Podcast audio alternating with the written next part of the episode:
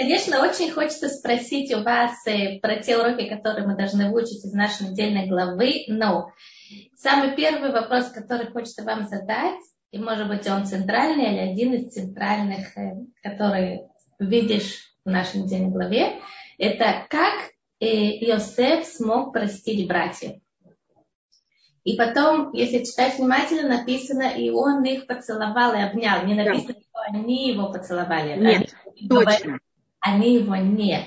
То есть тут остался какой-то, я как это сказать, дистанция какая-то все-таки, к сожалению, сохранилась, и, может быть, она потом повлекла вот этот грех, который до сих пор он не смыт до конца. И вот эта тема прощения, она все-таки Доброе утро. для нас. Да. Значит, Йосеф, то, что вы спрашиваете, как он смог простить, мне кажется, он это все время подчеркивает. Он видит всю руку Всевышнего. Он им говорит открытым текстом, не вы меня продали в Египет, Всевышний меня сюда послал. И он видит все добро Всевышнего. И это, конечно, эм, вещь, которую мы должны учиться от Юсефа. Первым делом он видит во всем только руку Всевышнего, и он видит также во всем только добрую руку Всевышнего. Потому что он говорит, видите, я сейчас оказался в Египте, сейчас за счет этого я могу вас всех прокармливать. Вы думаете, что он с самого начала, когда вы везли в Египет в этом караване все такое, он уже тогда или у него все-таки это был какой-то процесс, в котором внутренне он пришел к этому? Эм, мы видим в какой-то мере также, когда он в доме Потифара, говорится, что все время и Потифар увидел, что Всевышний с ним. А у нас есть такая хитрость, что Всевышний, знаете, что я говорю, называю это хитрость. Если человек в плохом настроении и обижается на Всевышнем, а он не может иметь вот это, что называется свято Тишмая. И мы тут видим вот это, у Йосефа нет вот этого, этой горечи, этой обиды. Значит, часто, когда мы видим себя, мне кажется, виновной в том, что произошло, это нам мы ощущаем это как вина, мы ощущаем, что мы такие хорошие, у нас есть совесть, мы так переживаем. Но это создает другую вещь, это переживание, и вина, и э, самопоедание, я не знаю, как это точно назвать. Это приводит к тому, что мы не можем видеть ничего, кроме себя, мы находимся в этом болоте. И оно нас поглощает, и мы еще ощущаем себя очень эм, совестными, очень хорошими. И у Исафа этого нет.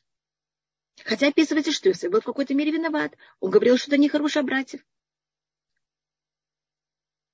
Мы должны понять, чем мы были виноваты, что надо исправить, и все. А потом идти только добрую руку Всевышнего. И я могу это эм, сказать, это, конечно, у Иосифа это было совершенно на неописуемом уровне. Но я могу сказать, даже в стороне моей семьи у меня когда папа, папа сидел с 51 по 53 год. Моя мама осталась одна с двумя маленькими детьми, без бабушек, без дедушек. Она единственная религиозная женщина в городе. Она никогда не говорила, какой ужас, как Всевышний к нам плохо относился. Извините, что я говорю даже такие фразы. Как посадил вашего папу в тюрьму, когда он единственный религиозный, он не был единственным, но он один из самых активных людей города э, в плане религии. И именно к нам это произошло. Мама говорила только наоборот. Она говорила, какое чудо, что ваш папа, папа оказался в тюрьме 51 года. Это было время дела врачей, 53 год, и если 52 если папа не был бы в тюрьме, с его активностью, с его фамилией именем, он бы не выжил. А так он оказался в тюрьме, Всевышний его спас. А когда Сталин умер и была полная амнистия, папа вышел из тюрьмы, без того, что где-то было из заключения, без того, когда где-то было написано когда-то, что он был в заключении, понимаете, как Всевышний его спас эти ужасные годы, потом он мог спокойно продолжать быть учителем.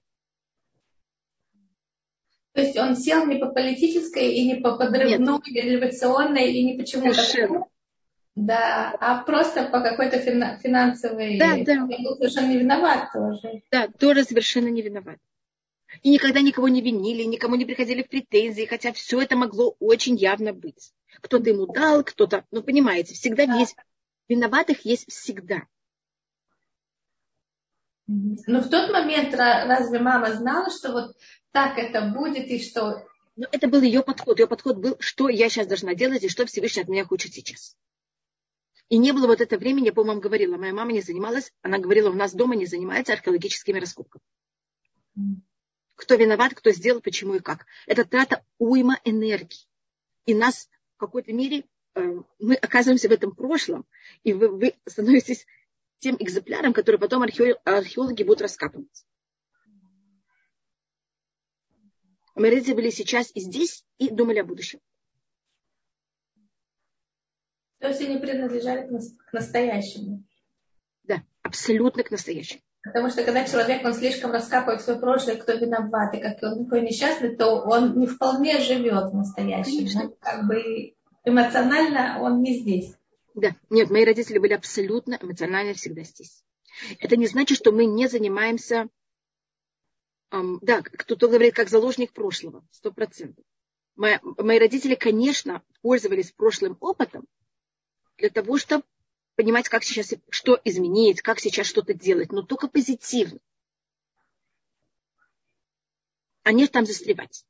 А что же произошло с братьями?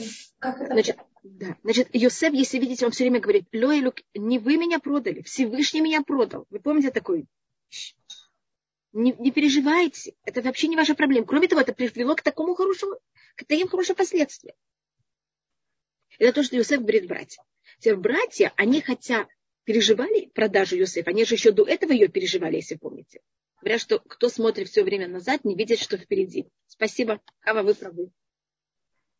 Если он не видит то, что впереди, он э, все время, как называется, берет и э, спотыкается, потому что не видит, что впереди. Если я иду с головой назад, вы понимаете, что со мной происходит в настоящее время. А братья уже переживали, что не продали Иосифа. Они поняли, что они вели себя неправильно. И помните, еще в прошлой недельной главе. Но им, э, и это очень сложно, а, они это будут делать в следующей недельной главе, не в нашей недельной главе. Э, вы знаете, что когда вы оказываетесь неправы, вам очень тяжело извиниться. И вы можете признать свою вину сами себе. А прийти другому и сказать, я виновата, это совсем другое дело. И с этого момента, да, у нас есть этот раскол. Особенно в нашей недельной главе мы сходим в Египет. И представьте себе, значит, мы сошли 70 людей в Египет, а кто нам, а мы не знаем египетскую культуру вообще. Кто нам берет и помогает, куда пойти в магазин? Где, видите, что я говорю магазин, ну понимаете, как пойти, куда, что делать? Это все Иосиф и его семья.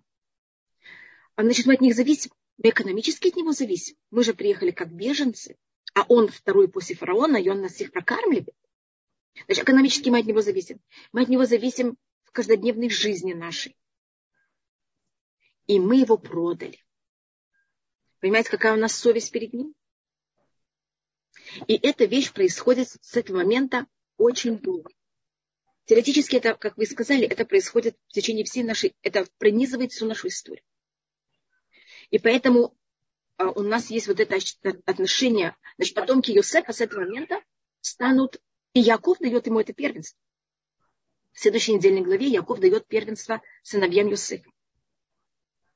И он Йосефу дает два колена вместо одного. А внутри семейства Йосефа он дает первенство Ефраим. И поэтому с этого момента у нас потомки Ефраим, они будут считаться намного выше, чем все остальные. И это, конечно, приведет к достаточно болезненным последствиям. Так вот, есть весь еврейский народ и есть колено Ефраим. Если вы принадлежите колену Ефраим, конечно, вы себя ощущаете совсем другими. И вам положено совершенно что-то другое. Первый раз это слышу. Это, это у нас, скажем, после смерти Муше, кто становится первым вождем, это Иушуа из колена Ефраим, конечно. А еще? Это аристократия, точно. И потом у нас э, центр Израиля будет всегда Шхем.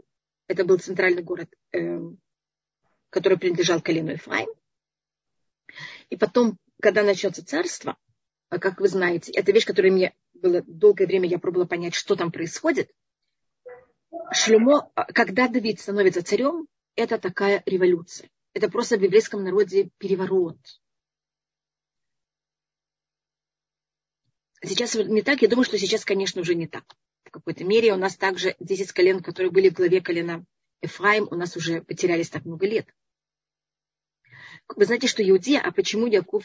Да, это еще целая вещь, вера. Ничего, немножко я это отвечу, блин, да. У нас В, вы знаете, если вы знаете границы Израиля и вообще карту Израиля, вы знаете, что Иуда, он периферия. Он находится на самом юге. Это Бершева. Иерусалим, он теоретически, это юг Израиля. Если у нас еще граница до реки Ефрат, так это вообще юг Израиля. И вдруг Иерусалим становится столицей. И периферия, Иуда, они были, это было большинство еврейского народа, они были самый, как сказать, колено, в котором была самая большая численность. А, но это было как будто бы, понимаете, как это, что-то такое немножко в стороне. Как юг сейчас. Да. И вдруг они становятся, Давид становится царем. Это просто часть еврейского народа, особенно колено Ифраим, не может это пережить. И поэтому после Шлюмо происходит раскол, который, конечно, в главе этого раскола будет Еровам, который будет из колена Ифраим. Это то, что говорится Еле Чашуим Ифраим? Да, конечно.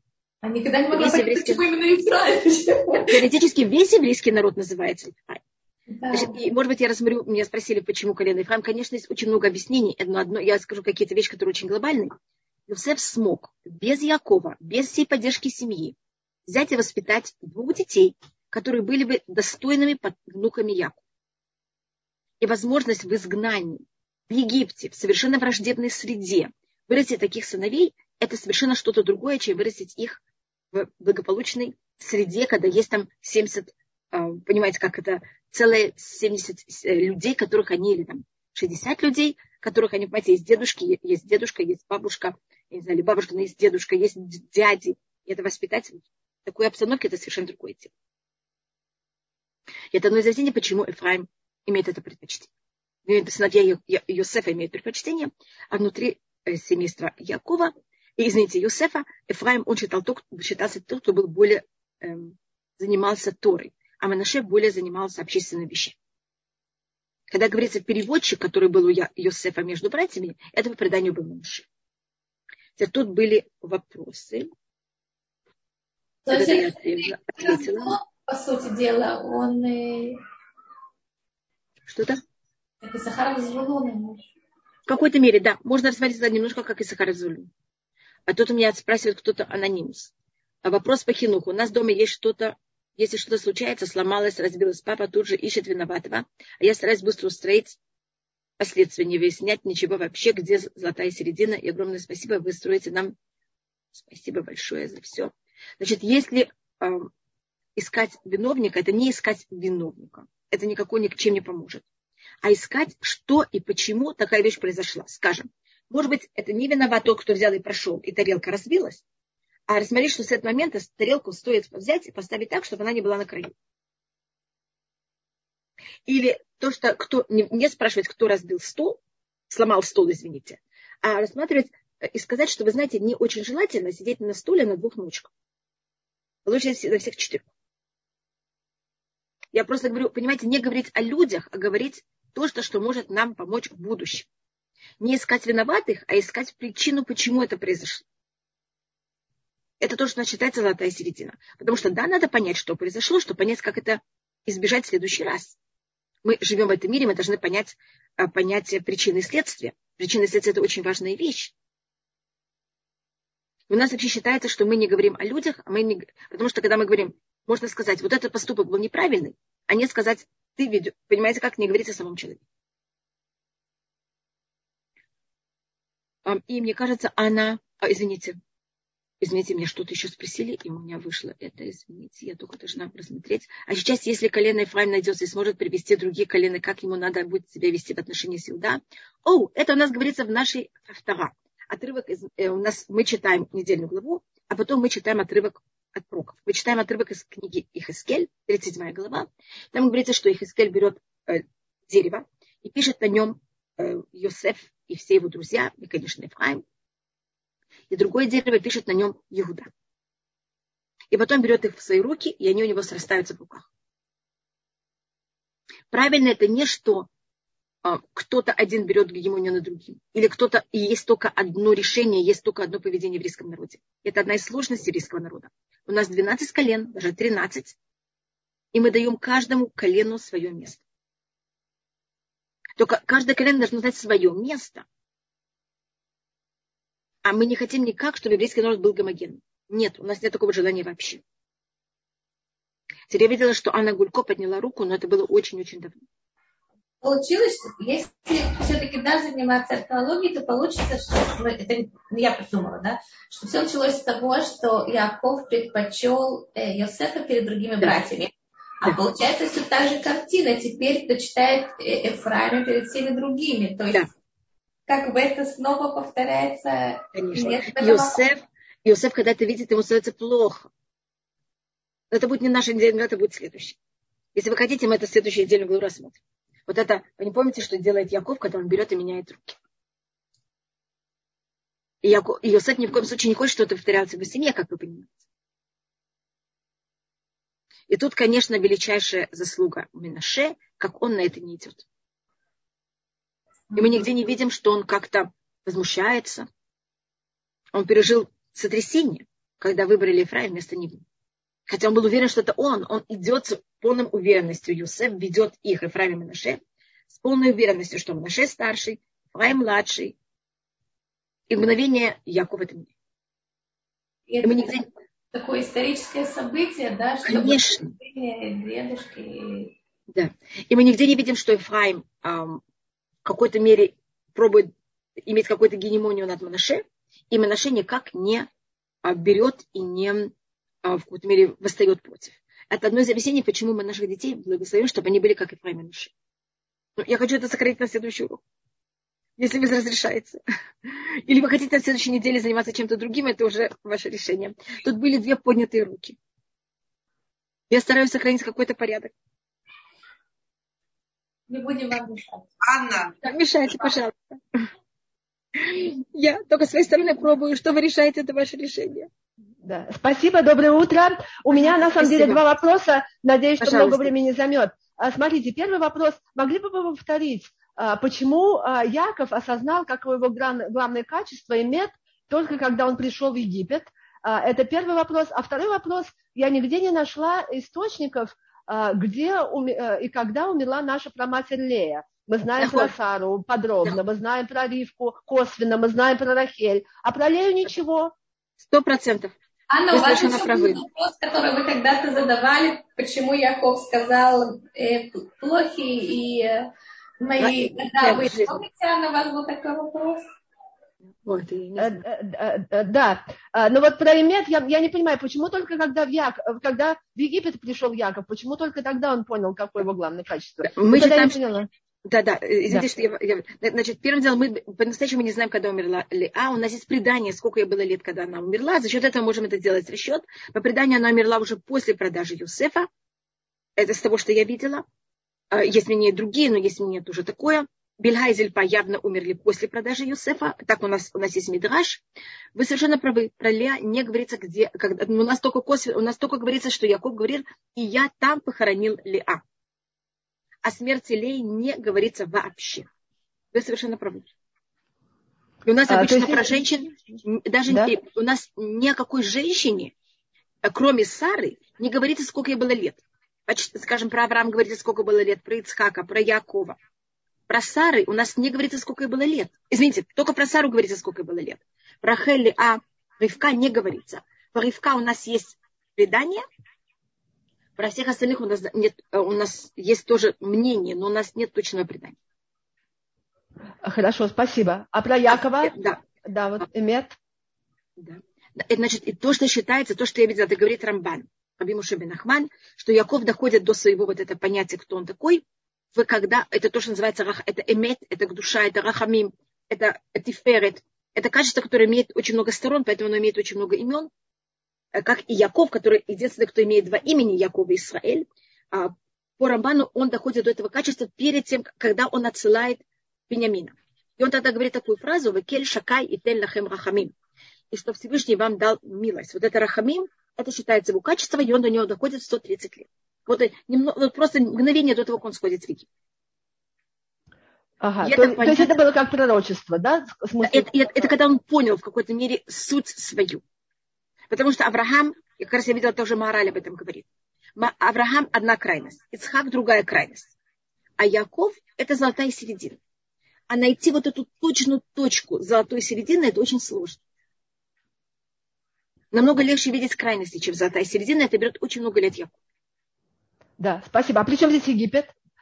А, а, значит, это не совсем Египет, он это доходит до Израиля, но в момент, когда он доходит до этого качества, значит, он хотел жить на уровне Ицхака. Я говорила, может быть, об этом. Когда Яков идет в изгнание к Лавану, он говорит, это говорит Сфорну, Ваяшем Лили Луким, что Всевышний имя милости был для меня Луким, значит, имя суда. И тогда у него все на уровне суда, ему очень тяжело.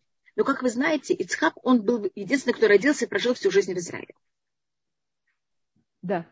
И когда Яков доходит до уровня Рахамим, а, он тогда в какой-то мере его жизнь меняется. Как вы видите, Йосе возвращается, и Бенямин возвращается, и Шимон, все, все изменяется, меняется в его жизни. Но тогда он, эм, если он хочет перейти на этот, вот этот свой уровень, он не может продолжать в Израиле. Почему? Извините, Потому что почему? это другой уровень. Это другой уровень. Значит, то, что Яков хотел, но это уже очень сложная вещь, он хотел все муки еврейского народа пережить на себе, как любой родитель. И нам дать уже, понимаете, как это, жизнь совсем другую. Угу. А это невозможно. А да. это было невозможно, да. И он тогда начинает изгнание. Который он понимает, что не только его изгнание, а наше все изгнание. Да, понятно. Спасибо. Спасибо Нет, большое. Пожалуйста, пожалуйста. Почему именно Рахамим это связано с изгнанием? Я просто только смотрю, кто мне что написал, пожалуйста. А потому что в, когда мы в Израиле, это метод один. В Израиле, в Израиле это все по место правильное для еврейского народа, это где? В Израиле. Это вот какой-то суд, это вот правильно. А вне Израиля мы можем также жить на уровне милости. Но это не самое правильное наше место. Почему милости Рахамим? То есть Эмет и Рахамим вместе. Да. А как понять, что нас может вернуть из этого изгнания, из, э, Эстер, из нашего изгнания сейчас? Это эм, у нас есть, это говорится в 31 главе в книге Ирмияу. Мне кажется, много раз об этом говорили. А, это делать все такое, чтобы никто за счет нас не был в позоре.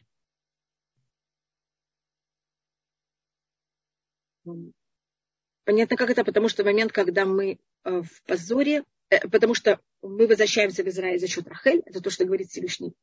Рахель, мини кулех мебех и вейнаях медима, не плачь, ешь сахау лепулатах, есть награда для твоего поступка, вышава баним лигбулам, и дети возвратят. Твои дети возвратятся в Израиль.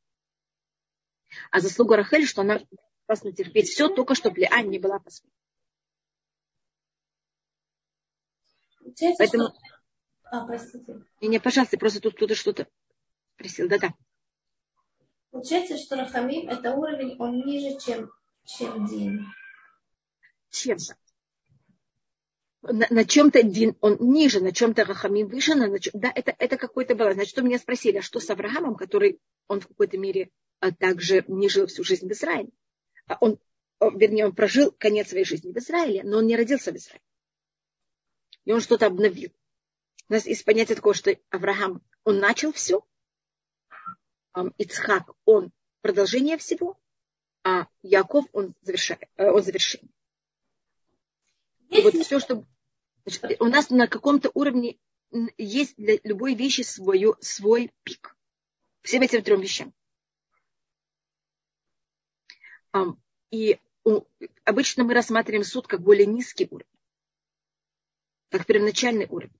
Но уровень суда есть, когда вы абсолютно всегда ведете себя правильно, и в какой-то мере никогда с этого вот именно и только правильно. Ни направо, ни налево. И это у нас Ицхак. Поэтому у него в жизни все очень правильно. Скажем, то, что вы, вы сказали про Якова. Яков живет 147 лет, Ицхак живет 180. Сразу спрашивается, а почему у него отняли 33 года? Почему надо ему вообще думать, что отняли 33 года? Может быть, это его жизнь? Нет, но если Ицхак жил 180, значит, все должны працы жить 180. Потому что вот он, Педат один, он суд, он как надо. И поэтому предание ищет, где потерял, из-за чего потерял Якова эти 33 года. Из разговора с фараоном. Да, у нас считается, что у него первый э, вещь, которая отколола, это когда он, его Лаван, кто должен жить 180 працы. А мы должны жить 120. У нас есть разные, понимаете, как есть працы, а есть дети. В праце это 180, это 10 раз слово хай, 10 раз понятие жизни, а мы 120. И это в какой-то мере, если видите, тут 18, а тут 12. Это у нас есть две совершенно разные сказать, эм, разные понятия, которые у нас, хотя это, видите, это полтора раза больше, если вы замечаете, это 6 помножить на 3, а это 6 помножить на 2, но у нас глобально считается 12. Это, эм, это горизонтальность, это символика месяцев, это символика природы. У нас в течение дня есть 12 часов, в течение ночи 12 часов, 12 месяцев. И это вещь, которая оно все время крутится. Понимаете, как? Что бы ни было. День всегда будет 12 часов, год будет всегда 12 месяцев. А, и 12 мазалов. Да, точно, 12 созвездий. Это какое-то естественное поведение мира. И мне кажется, почти никакие чудеса, кроме потопа, эту вещь не разрушают. Они кого-то всегда, все время. Мы хорошие, мы плохие, что бы ни было, может дождь не быть, но 12 часов дня будет всегда. И это колено, это, это постоянство. Поэтому это 120. Это 12 помножить на 10. А 18, это 180 помножить, э, 18 помножить на 10, это у нас рассматривается вертикальность у нас в наших, а, как в нашем позвонке, позвоночнике есть 18 позвонков, 15 позвонков. Это символика э, вертикальности, это наша связь с Всевышним. И поэтому, когда мы берем и молимся, Филат Амида, когда мы молимся Всевышнему, мы, у нас есть 18 или 19 благословений. И это наша связь с Всевышним. И это символика чудес. Когда, Значит, Всевышний правит мир на уровне естественном, и есть также понятие чудес. 18 это символика чудес, а 12 это символика природы. Я не знаю, вы хотите такое, вы просто вы спрашиваете, я вам говорю какие-то... Это очень интересно. Скажите, пожалуйста, почему для назначения понятия престу я ничего не поняла? Вы видите? Приступить к молитве, используя такое слово, как ваигаш. Простите, можно перед тем, как вы отвечаете на этот вопрос, просто продолжить эту тему, да? А потом я, я прошу прощения от той женщины. Да, пожалуйста. Да-да, пожалуйста. Вы сказали, что, ну, образно говоря, вооружившись качеством рахами, милосердия, Яков спускается в Египет. Да? То есть он ведет себя по-другому, живя в диаспоре. Абсолютно. Что люди сегодня, большинство, наверное, еврейского народа живет в диаспоре, и сегодня в диаспоре не совсем э, легко, да, и не очень гладко. Что мы все, да, и особенно евреи, которые живут в диаспоре, могут выучить из поведения Якова, и когда он входит в Египет. Первым делом это жить в еврейском районе. Если вы помните, Йосеф в нашей недельной главе занимается очень многим тем, чтобы э, они получили страну Гошин. Он берет и он не хочет, чтобы евреи имели связь с властями. Не вмешивайтесь во власть. Говорится, у Микце фараон хочет взять, и он видит, кто такой Юсеф. И он хочет сейчас взять его братьев и сделать их министрами. Йосеф приводит их к фараону, он приводит Якова к фараону, мы должны иметь хорошие отношения с властями. Яков их благословит, благословит фараона, по преданию за счет этого есть благословение, и Нил начинает разливаться. И голод немножко в какой-то мере становится не таким ужасным последние пять лет, хотя голод должен был быть семь лет, два года ужасный голод, пять лет после того, как приходит Яков, голод становится немножко лучше.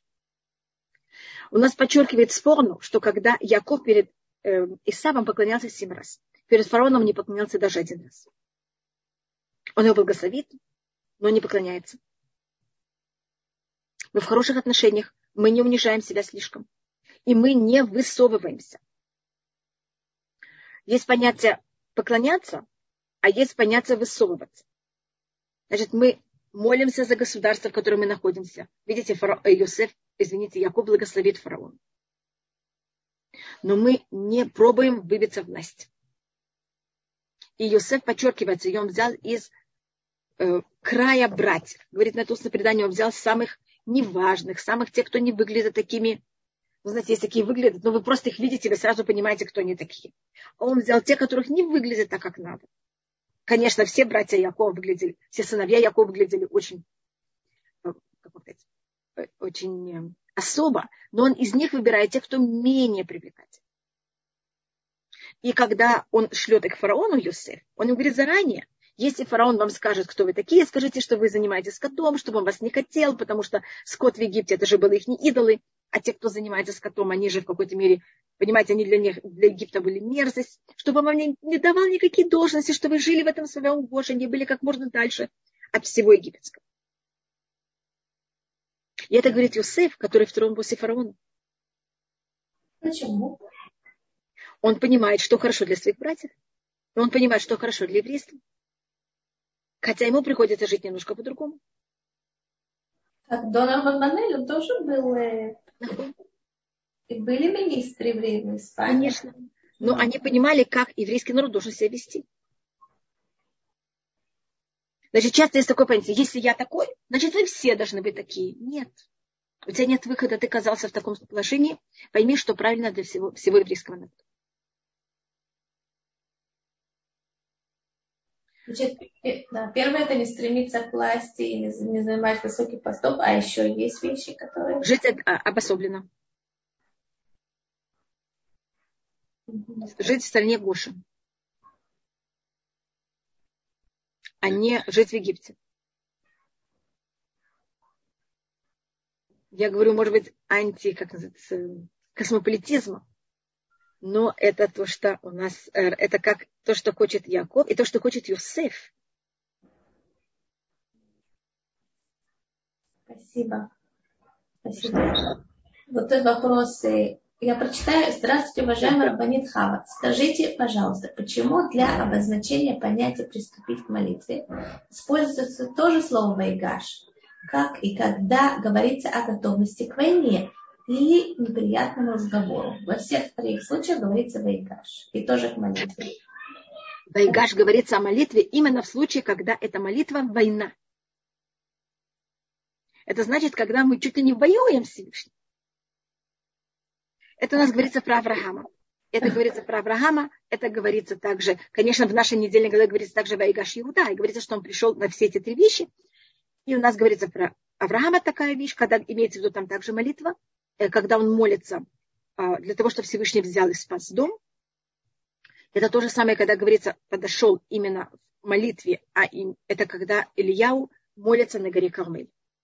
И вот в этих случаях у нас есть вот это понятие Э, вайгаш. Это когда эта молитва, она, понимаете, как это мы э, имеем в виду в ней, э, ну, чуть ли не воевать Всевышнего. Как, как такое мы можем воевать?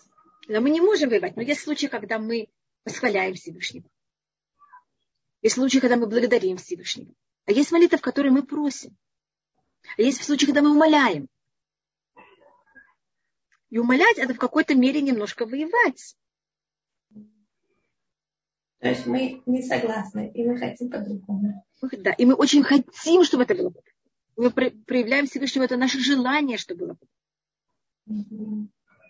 И тогда у нас эта вещь называется вайгаш. Скажем, если вы замечаете, э, Авраам несколько раз извиняется перед Всевышним в этой молитве за Сдом, потому что он понимает, что он какой-то мере требует, он что-то переходит какие-то грани. Он говорит Всевышнему Халилилаха, это тебе не подходит. Судья всего мира не будет делать суд. Это выражение немножко, вы понимаете, какое.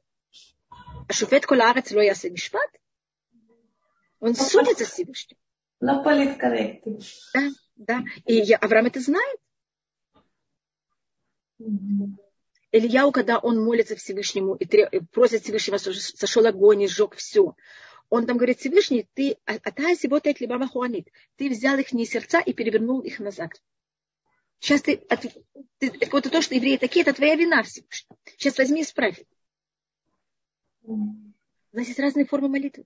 У нас есть 10 языков молитвы.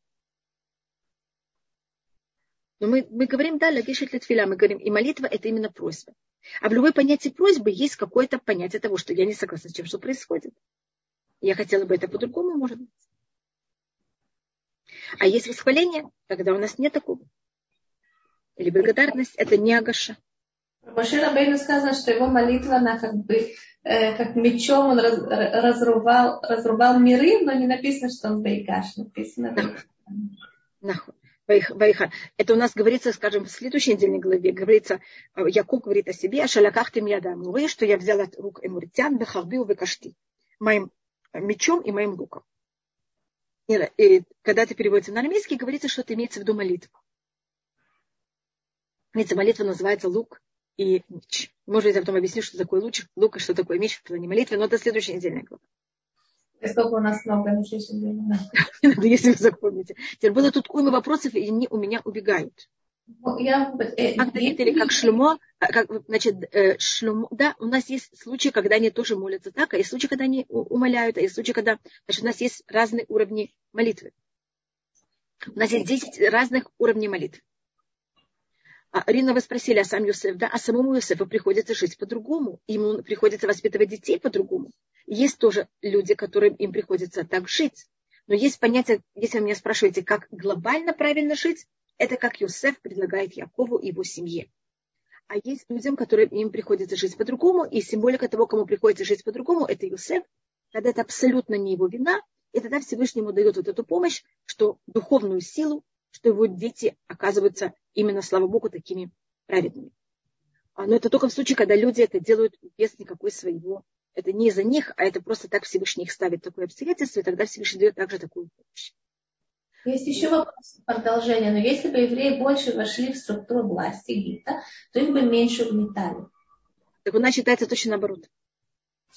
Но это будет уже через две недельные главы. Это когда мы начнем книгу Шмот. Говорится, что когда евреи взяли и вышли из страны Гоши. Когда мы находимся в 10 казней, мы видим, что евреи находятся среди египтян. И когда происходит э, Всевышний перепрыгивает Песах, называется Песах, потому что Всевышний перепрыгивал через дома египтян, через еврейские дома и убивал только там, где были дома египтян. И это сейчас такая неописуемая милость, что евреи взяли. И это была их не вина, что они оказались среди египтян. И все угнетание началось именно потому, что... И у нас, значит, надо понять. Еврейский народ, он неестествен. И в отношениях к нам неестествен. Поэтому момент, когда мы как раз обособлены, нам тогда хорошо. Да, есть погромы, я совершенно согласна. Но это не уничтожение всех это погром, это значит какой-то вспых, вспышка какая-то, ужасная и тяжелая, которая, конечно, какая-то часть еврейского народа погибает, но это не полное уничтожение. Когда мы, я извиняюсь ужасно, что я говорю такую фразу, я никого не, именно не имею в виду, я только имею в виду про идею. Когда в XIX веке евреи решили, да, войти в структуры власти. И сейчас мы уже, я не картавлю, я даже могу вам цитировать Пушкина и Лермонтова. Скажи-ка, дя, скажите, дя, скажи-ка дядя ведь. Москва спаленная пожаром француза дома. И даже без акцента. И я даже могу э, брать и, понимать в каких-то там искусствах, искусства разных художников. Э, именно тогда, когда евреи решили быть такими, началось вот это понятие, теория полной уничтожения еврейского народа. Никогда мы жили обособленно. И считается, что в Египте было то же самое.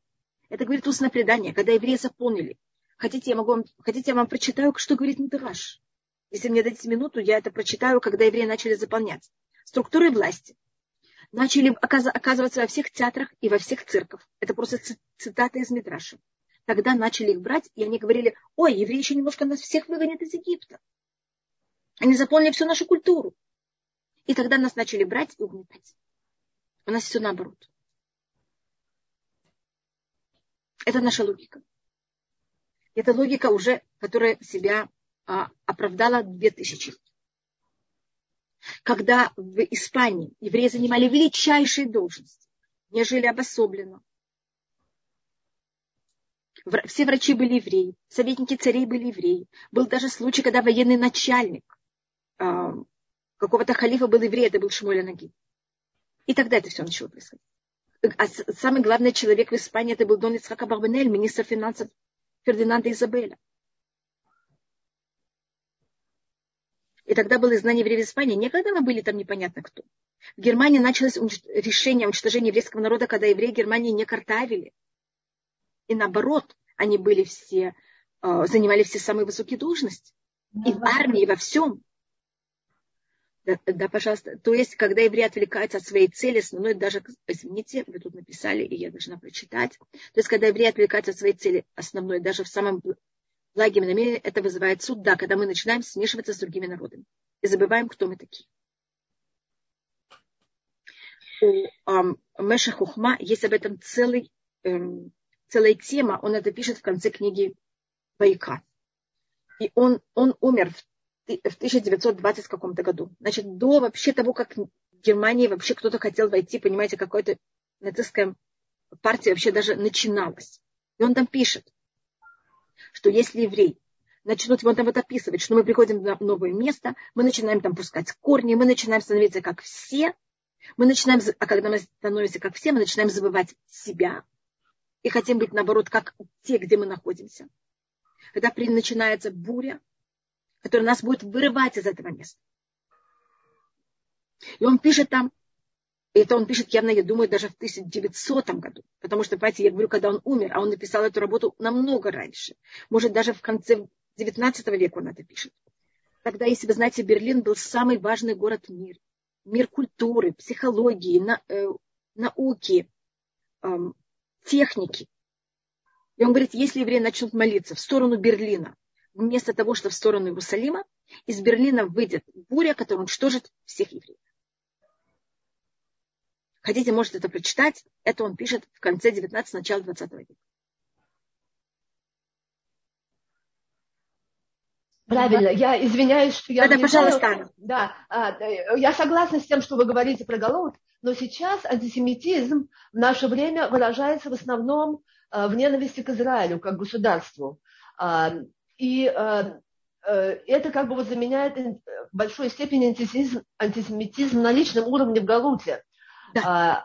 да, но вот как государство Израиль вести себя, как царь Давид или как царь Шлома, пытаться как бы всем угодить и со всеми заключить мир, э, все равно не будут, э, видимо, ненавидеть Израиль, продолжать, потому что это как бы такая укорененная ненависть, э, что Исав всегда будет ненавидеть Якова. Или вы считаете, что как бы... Вот, что вы скажете на эту тему? Мне не очень интересно. Анна, спасибо. Это очень-очень интересная тема, которую вы подняли. Значит, я не знаю, у меня, я люблю все видеть немножко так глобально. Значит, значит то, что как я рассматриваю, это у нас с на, начала момента изгнания до 1948 года. А, это было, а, которое в это с 40 до 48, если можно сказать, это был период окончания какого-то периода для еврейского народа в плане отношения, наше отношение с со всем нееврейским миром. Когда э, их катастрофа, конечно, это был вот этот, э, конечно, наше отношение с миром, э, нееврейским миром. В 48-м мы начинаем другое отношение, понятие между еврейским народом и всем миром, когда мы уже находимся и у нас есть государство. И сейчас у нас должно быть последний этап, э, который, как вы знаете, называется Мельхамед Гогу Магог. Я не знаю, смотрите, правильно, просто то, что я могу посоветовать израильскому государству, это просто вести себя а, правильно по еврейскому закону. Так как израильское государство не слушается раввинов, это немножко, понимаете, бессмысленно сказать им, что они должны делать. И, конечно, рассматривается, что мы должны дойти до вот этого очень тяжелого какого-то пика. И он неизбежим. Что мы не будем делать, он все равно будет. Только насколько он будет сложный для еврейского народа и для каждого из нас, это зависит, насколько мы будем вести себя хорошо один к другому. Вот как раз а что реально можно сделать каждому лично. Да, а можно ли из... взять и избежать вот это столкновение, я не знаю. Потому что это говорится уже в руках. Может быть, если каждая личность будет вести себя намного лучше, это у нас плохое прочество может всегда измениться и отмениться. Но я не знаю. Я нигде не читала, что... Я вам только говорю то, что я читала. Я нигде не читала, можно ли взять изменить это столкновение. Значит, у нас, конечно, должно быть столкновение не между евреями, еврейским народом и другими народами, а столкновение должно быть между государством и государством. Это то, что мы видим. И вы видите, Израиль делает все, что только возможно. Это ничего не помогает. Это у нас написано в книге Хискель, написано в книге Захарья, в книге Хмияу. Это есть у нас ну, Захарья и, эм, и, и Хискель, там говорится в самой как будто, открытой форме, как это все будет. Я не знаю, Анна. Если бы я знала, я бы вам сказала, я просто не знаю. И тут есть еще был вопрос, в какой мере мы можем обращаться с такими эмоциями, как недовольство, обиды к Всевышнему, чтобы не перейти черту. Первым делом надо это осознать и сказать, да, я обижен. Это говорит Луис Хахмбертычек. Когда люди... Ага, спасибо, Анна. Когда люди не согласны а, принять, что они чувствуют, тогда это совсем ужасно. И они куда-то скрывают. А, и тогда это как будто как нарыв, который не вскрыт. Когда я понимаю, что у меня нарыв, мне хотя бы можно как-то, понимаете, можно пойти к врачу когда-нибудь. И, может быть, я вам говорила об этом. У нас считается, что это так говорит Левиз что в день перед Йом-Кипуром, это день, когда мы делаем там, едим очень хорошо, и у нас такая особая трапеза, это день, когда мы с Всевышним эм, мирим, миримся. Мы в течение года часто ссоримся. А надо в этот день искренне и честно помириться. Но для этого мы должны осознать, что мы с ним э, ссоримся. Так, есть, извините, что я говорю такую фразу, я рассказываю такую неприятную вещь. У нас есть предание, что Якову, да, Яков в какой-то мере сказал Всевышний, что это такое, почему это происходит со мной. Йосеф, мы такого о нем нигде не слышим. И даже есть Мидраш, который говорит, что Яков сказал, Йосеф, ты выше меня. Равлях. Йосеф, Яков перед тем, как сходит в Египет, Египет говорит, уже слишком много. Рав, от Йосеф Хай. Понимаете, слишком много Йосеф еще жив. А Мидраш говорит, что Яков говорит, Йосеф выше меня. Йосеф на это не попался, а я да. Он знал, он же еще с ними встретился. Да, он там, Яков, братья передали, что ему, э, он же не, братья рассказывают, и они, Яков им не верит. И тогда они передают что-то от Йосефа. И вот этот пароль, который э, э, Йосеф передает, Якову это говорит о том, что Йосеф не вошел. А, голод. Да. Тут есть четыре поднятые руки. Вау. Да, и еще три какие-то вещи, которые меня спросили, я не отвечала. Давайте попробуем включить микрофоны. Первое, это какие-то два номера, которые мне непонятны. Вот смотрите, если у вас сейчас включился микрофон, вы можете говорить. Да только, извините, меня Козлова Екатерина спрашивает, почему именно к евреям принимается это обратное. А вот Козлова Екатерина тоже подняла руку. Давайте мне это. Да, да, пожалуйста. Потому что еврейский народ, он народ Всевышнего, и у него, у нас есть своя логика. Да, Козлова Екатерина, пожалуйста. Да, здравствуйте. Здравствуйте, очень Спасибо. приятно. Спасибо огромное, что вообще за уроки замечательные. Я просто, просто в восторге от ваших ответов. Я, вы знаете, просто действительно э, очень благодарность огромная. Но, честно, вопрос у меня такой. Вы знаете, вот, ну, не знаю, наверное, может быть, немножко не по теме, но вот последний был марафон ханукальный, и там была затронута такая тема, и, вы знаете, я немножко, ну, как бы немножко по-другому на нее посмотрела в плане вот ненависти. Да. Может быть, вот, ну, так как мы находимся не в Израиле, по крайней мере, да. сейчас пока, вот, Вопрос такой, ведь есть ли какие-то границы этой ненависти? Ну, потому что вот сейчас, ну, в связи с тем ситуацией, которая вот началась, скажем так, после 24 февраля, все да. немножко, ну, изменилось, мягко говоря. И вот некоторые посчитали, что вот эта ненависть, и, в принципе, сейчас это не, никакой не секрет, сейчас, э, ну, допустим, какие-то определенные лозунги против вот этих людей, которые находятся, ну, скажем так, в Украине, которые, значит, ну, не знаю, как назвать их политкорректней, вот, и против них вот ведется вот так, то есть говорят о том, что вот их там, там, не знаю, очень много, и вот против них ведется вот такая вот, значит, операция, которая сейчас происходит. Вот есть ли границы этой ненависти вообще как можно каким-то образом повлиять, и вот людям, которые находятся, как говорится, по одну и по другую сторону, это все как-то уменьшить и перестать вот каким-то образом, ну, не знаю, ненавидеть, что ли, я уж не знаю, как сказать это более мы... правильно. Но если... Угу. Значит, у нас, первым делом, в еврейском народе мы очень боимся ненависти. И мы не стараемся никого ненавидеть.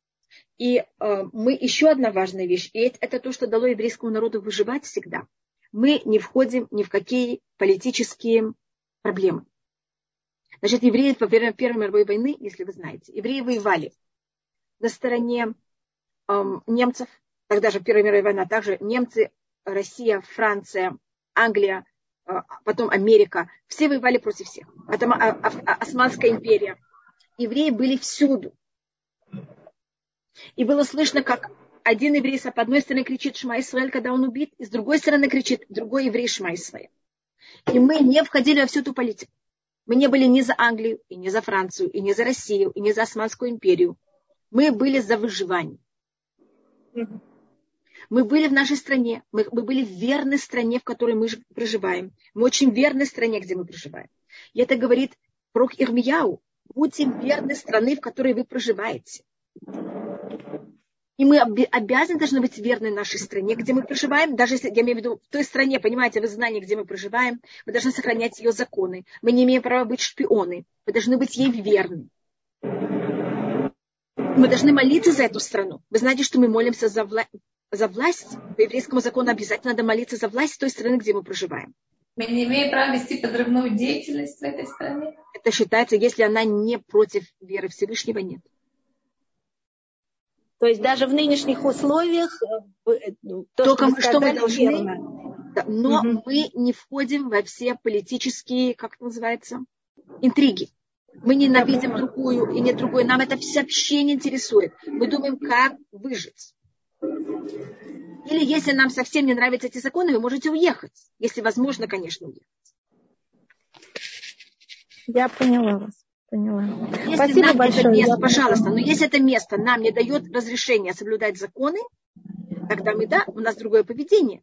Но так, это говорит э, Хананя Мишель Вазарья, когда их э, Навуходнецар заставил поклоняться идолу, и они отказались, они ему сказали, ты наш царь, мы тебя будем слушать во всем. А, а если ты нам только скажешь, не верить Всевышнего, ты для нас не царь, мы тебя тогда вообще не слушаем. Угу. Хавецкаим сказал, когда началась, начался коммунизм в России, в Советском Союзе, и начали запрещать соблюдать законы, он хотел собрать людей воевать с советской властью. Как Хашмунаим. Угу. Может, они выступили против веры Всевышнего. Если, скажем, обязывают нас заниматься развратом, у нас есть какие-то грани, это было в Вавилоне какой-то момент, когда заставили, там был ужасный какой-то период, вообще не, э, нравственности, но вообще на ужасном уровне, там, я не хочу сказать какой-то. И тогда, да, евреи пошли на войну. Понятно, что я пробую рассмотреть, у нас есть какие-то грани.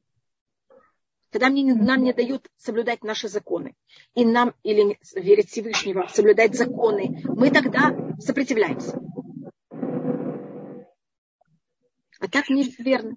И не входим ни в какие интриги и никого ненавидим. У нас есть только один народ, которого мы должны ненавидеть, это Амалеков. Кроме них у нас... И мы боимся, что когда начинают ненавидеть одного, это, понимаете, ненависть это эмоции, и она начинает захлестывать всех вокруг. Мне жалко всех солдат, мне жалко всех людей. Я молю, чтобы всюду был мир, и чтобы никто никого не убивал. Хава, можно вопрос? Да, пожалуйста. Я поняла, спасибо большое. Пожалуйста, спасибо. пожалуйста, пожалуйста. Эм, но все исторические примеры, которые мы знаем, они были до того, как у евреев было свое государство. То есть тогда надо было принять решение на какой-то стороне, ну, защищая ту страну, в которой ты проживал.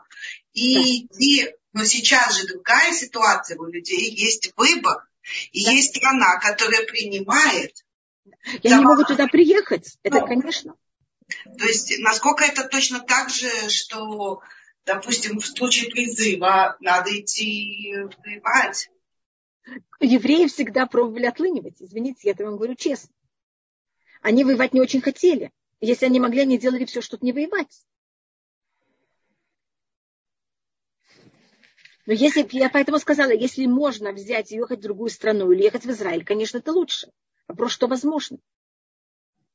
А вот, скажем, э, принимать э, принимать э, э, руководителей государства, или как, вот, э, как бы правильно сказать, вот, например, пир, пир Ахашвероша. То есть он да. не то, что он уже очень сильно поддерживал евреев, э, разрешал им выполнять обычаи и так далее.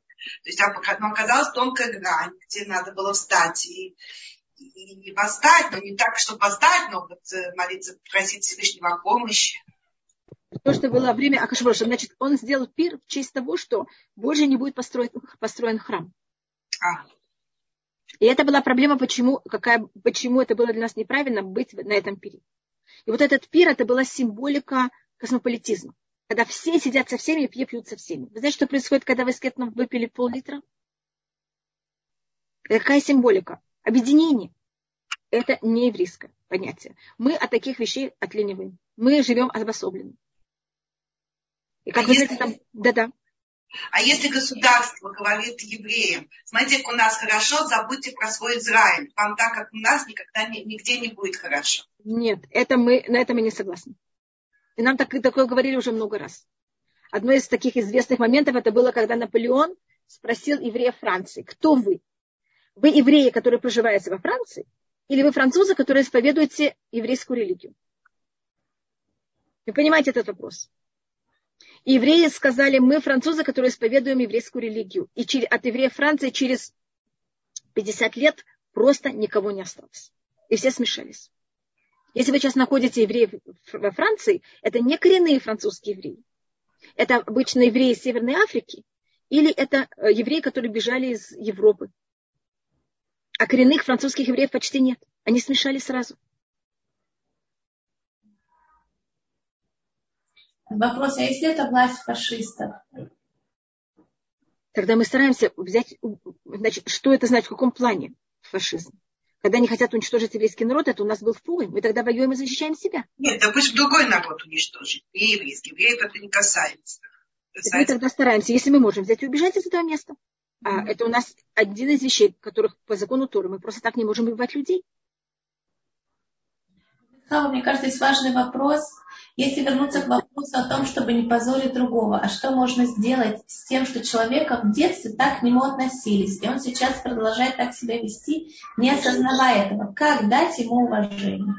Да, это очень, непрост, очень сложная вещь, очень, потому что, поэтому я говорю про ненависть. Когда мы ее испытываем, мы ее видим, она проницает нас, поэтому я так боюсь начать кого-то ненавидеть. Понимаете, как это? Потому что когда вы ненавидите кого-то, кого как будто бы можно, это потом входит в нас, и мы начинаем, понимаете, это проявлять другим также, и к самим себе, и к другим вокруг. Это эмоция. Как я говорю, у нас любая эмоция имеет место, поэтому также ненависть имеет место, это мы ненавидим амаликитян. И все. Мы не совсем такие пушистые.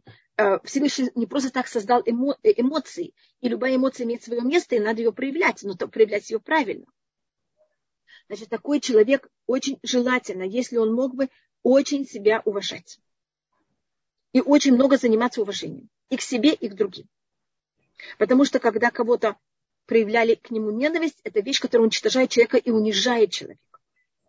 Это прям вопрос о том, как дать этому человеку уважение, который ведет себя... Э... Давайте, значит, если вы знаете, у нас в течение года есть э, два раза в год. У нас сейчас, ой, я, хотя как Рахаль сказала об этом говорить, я не вижу, если у меня, ой, у меня уже, я прошла все свое время.